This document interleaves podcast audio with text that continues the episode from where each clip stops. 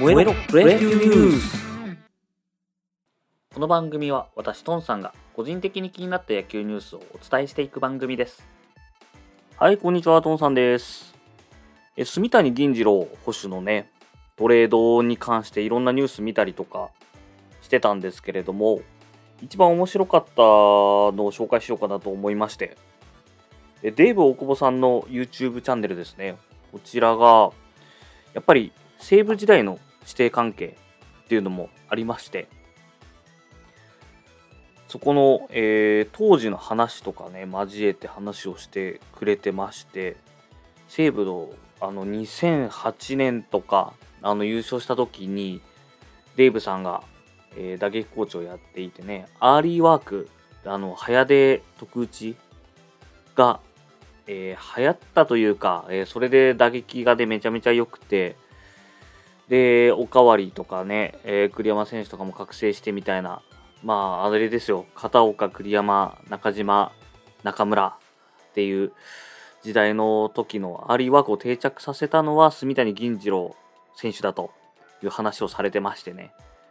銀次郎選手が、まあ、すごい真面目というか、えー、早く出て練習したいというところで、で、デーブさんがそれに付き合ってね、えー、もう朝6時代とかからやってたみたいですよ。で、2軍の試合に出たり、えー、してるので、2軍が昼1から始まるってことを考えると、まあ、早打ちで、で、えー、その時間からやってたと。いうのを話されてまして、で、そこにですね、あの、いろんな選手が僕も僕もっていうのが入ってきて、アーリーワークが形作られたと。いう話をされてまして、本当に銀次郎選手の人柄というか、真面目さというか、そのあたりが伝わってきたなというお話でしたね。で、あのー、まあ、他の方たちとやっぱ違うのは、デーブさん、その指定関係があるので、直接電話で、あの、銀次郎選手に話をしたみたいで、すごい明るく、あの、トレードになりましたっていうのを、銀次郎選手が言っていたというのを、えー、伝えてくれてました。デーブさん自身もね、西武から巨人に行って、で、そこから、えー、楽天でコーチ監督やってというところで、まさに住谷選手と同じような流れをたどっていってる方でもあるので、まあ、そのあたりがね、通ずるものがあるのかなと。で、えー、デーブさんからは、あのー、仙台の美味しいご飯屋は紹介するよっていうのを、銀次郎選手に伝えたみたいなんですけども、そのあたりのね、その人となりとかいう、えー、で、銀次郎選手が、えー、まあ、すごい明るかったというのを、えー、伝えてくれていたので、まあ、ぜひとも興味あれば見てみてください。もう写真もね、楽天のユニフォーム出て、練習に参加してる写真も出てましたけど、さすが銀次郎選手、めちゃめちゃ明るかったですね。まあ、投手陣も知ってる選手も多いでしょうしね、あの、岸、涌井、牧田投手はもちろんですけれども、やっぱり長く球界にいるので、他の楽天投手ともね、田中将大投手だったりとか、則本投手だったりとかももちろん、えー、知っているでしょうし、まあ、そのあたりも、あの、銀次郎選手もコミュ力お化けですからね、あの、すんなり馴染んでいくんじゃないかなと思います。はい、えー、ですね、昨日、あの、試合自体は行われたのは1試合でして、えー、楽天ロッテ戦が1試合行われました。ロッテはですね、試合前になんですけれども、えー、ロッテの安田選手と横山投手があのコロナの、ね、特例2021の対象選手として出場選手登録を抹消されるという、え、ことが起きておりました。横山投手に発熱症状がありまして、で安田選手が濃厚接触者の可能性があるということで大事を取って対応ということです。まあ、あの、コロナとは出ていなかったので、特に問題なければまたすぐ上がってくるんでしょうというところなんですが、えー、昨日はですね、代わりにその、えー、抹消の代わりにエチェバリア選手が昇格をしてまして、で、試合はですね、このエチェバリア選手含めて外国人選手が大活躍するという試合になっておりました。エチェバリア、マーティン、レアード、この3人がですね、ホームランで共演をしまして、エチェバリア選手は来日2号ですね、これで。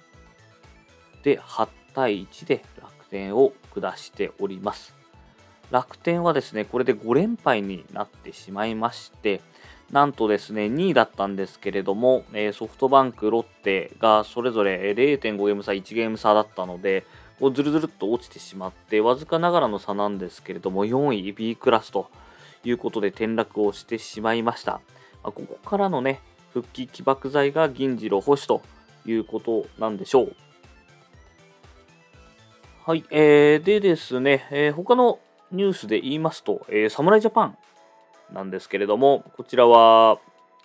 え巨人の菅野選手と中川選手、まあ、巨人の菅野選手は調子が上がらずで、中川選手は、えー、肋骨でしたっけ、骨折というところで、えー、2人辞退していたんですけれども、代わっての招集が、えー、まあ、ニュースでは出てましたけど、最終、えちゃんと決定をしたと。いうのが、ソフトバンクの千賀投手と、え日ハムの伊藤大海投手、もう大抜擢ですね、日ハムの伊藤大海投手は。まあ、ルーキーで中川投手の、えー、代わりに、中川投手、菅野投手ですね、代わりに入ってくるということになりました。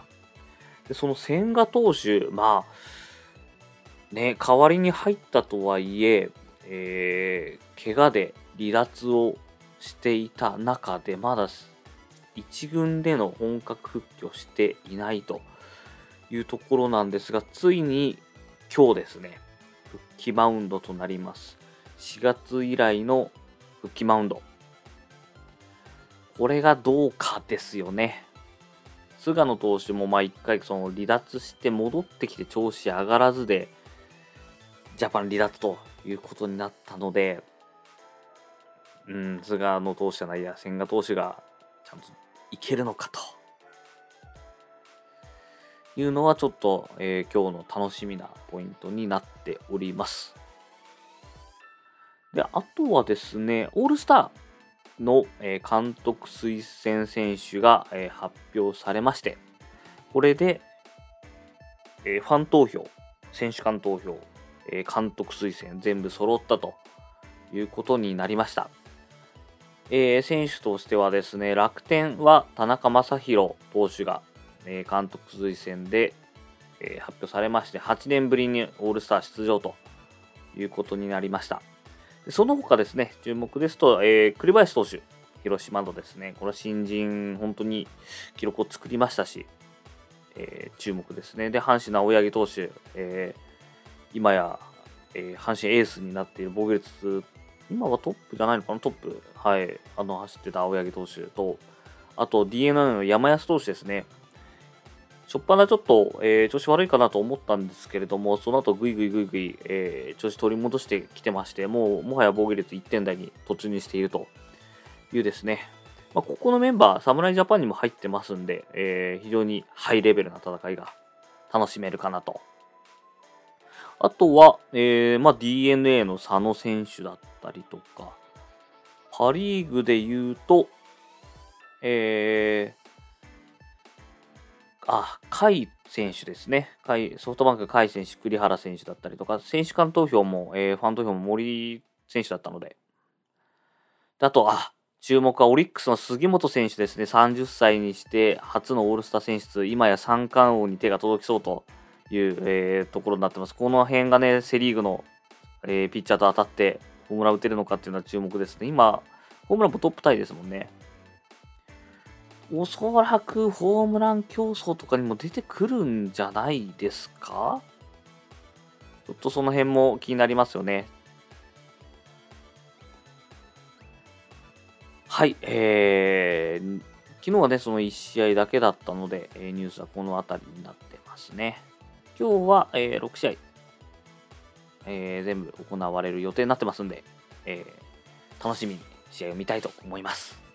はい、えー、今日のプロ野球ニュースはここまでにしたいと思います。お相手はトンさんでした。